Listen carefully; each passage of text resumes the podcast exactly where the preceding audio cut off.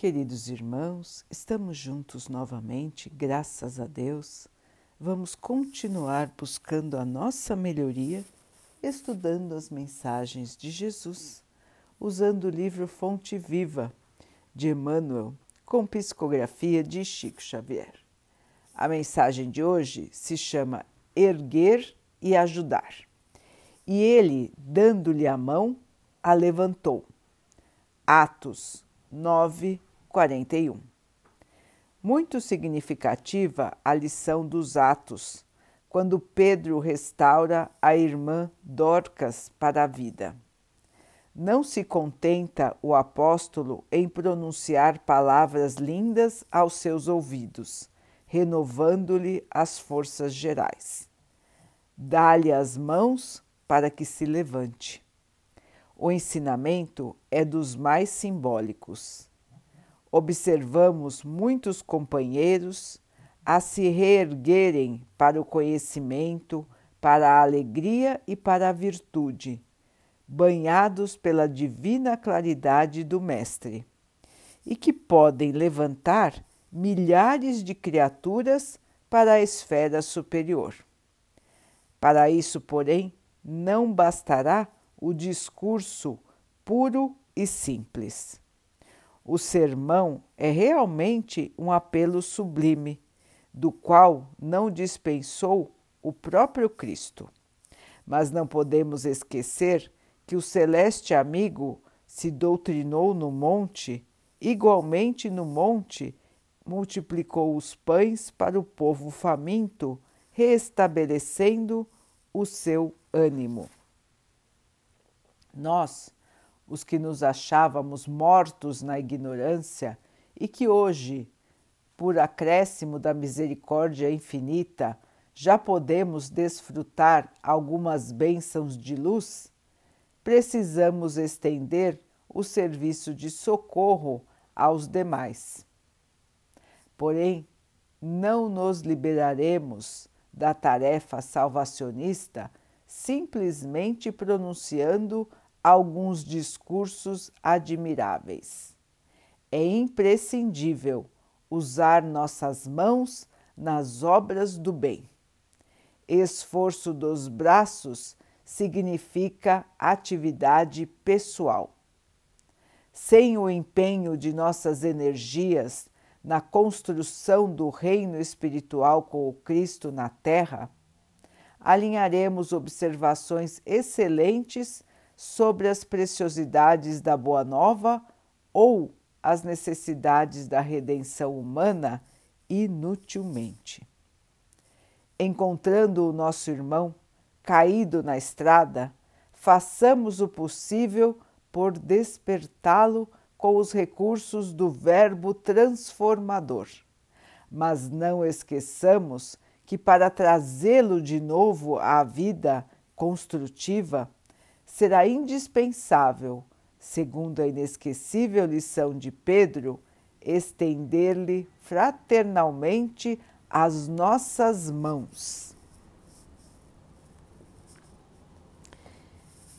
Meus irmãos, a caridade, como já repetimos várias vezes, sempre citando os ensinamentos do Mestre, dos apóstolos, de Emmanuel, a caridade é uma maneira de ser. Não é um ato simplesmente, não é só uma palavra, não é só um olhar, não é só uma prece. É estarmos prontos para o auxílio em qualquer momento, com quem quer que seja, em todas as situações que nos chegarem à frente. Estarmos prontos para o auxílio verdadeiro, que, como bem disse Emmanuel, não é só o auxílio da palavra, mas é o auxílio de reerguer o irmão que sofre. Às vezes, uma palavra pode bastar no início, Mas tem irmãos que precisam de mais, precisam do nosso carinho, da nossa atenção, de uma oportunidade de comida, de um agasalho, de um teto. Existem inúmeras situações à nossa frente, irmãos, e nós precisamos estar dispostos a colaborar, sem obrigar ninguém a acreditar no que nós acreditamos. Não precisamos converter ninguém à nossa fé. Nós podemos mostrar, podemos e devemos mostrar como a fé nos auxilia. Podemos falar daquilo que acreditamos. Mas ninguém pode obrigar a ninguém a acreditar naquilo que acredita. Cada um tem o seu livre arbítrio, a sua própria decisão. Assim como nós também temos. O Pai não nos obriga a acreditar nesta ou naquela corrente religiosa. Todos nós temos liberdade de escolher a nossa crença e de escolher os nossos atos. Tudo que fazemos um dia será avaliado por nós mesmos, pela nossa própria consciência e nos trará alegria ou tristeza. Então, irmãos, a questão é do auxílio. Falar é muito bom, esclarecer é muito importante, mas sem o auxílio efetivo pode ser inútil em muitas situações. O verdadeiro cristão é aquele que está pronto para o que for necessário. Está obediente à vontade de Deus, está pronto para ser um instrumento do Mestre, imaginando o que o Mestre faria em cada situação e tentando imitar a sua conduta aqui na Terra. Ainda não somos verdadeiros cristãos, ainda não estamos próximos da semelhança com Jesus. Ainda nos falta um grande caminho pela frente, não é, irmãos? Mas é somente pela prática do bem, é somente pela paciência, pelo perdão,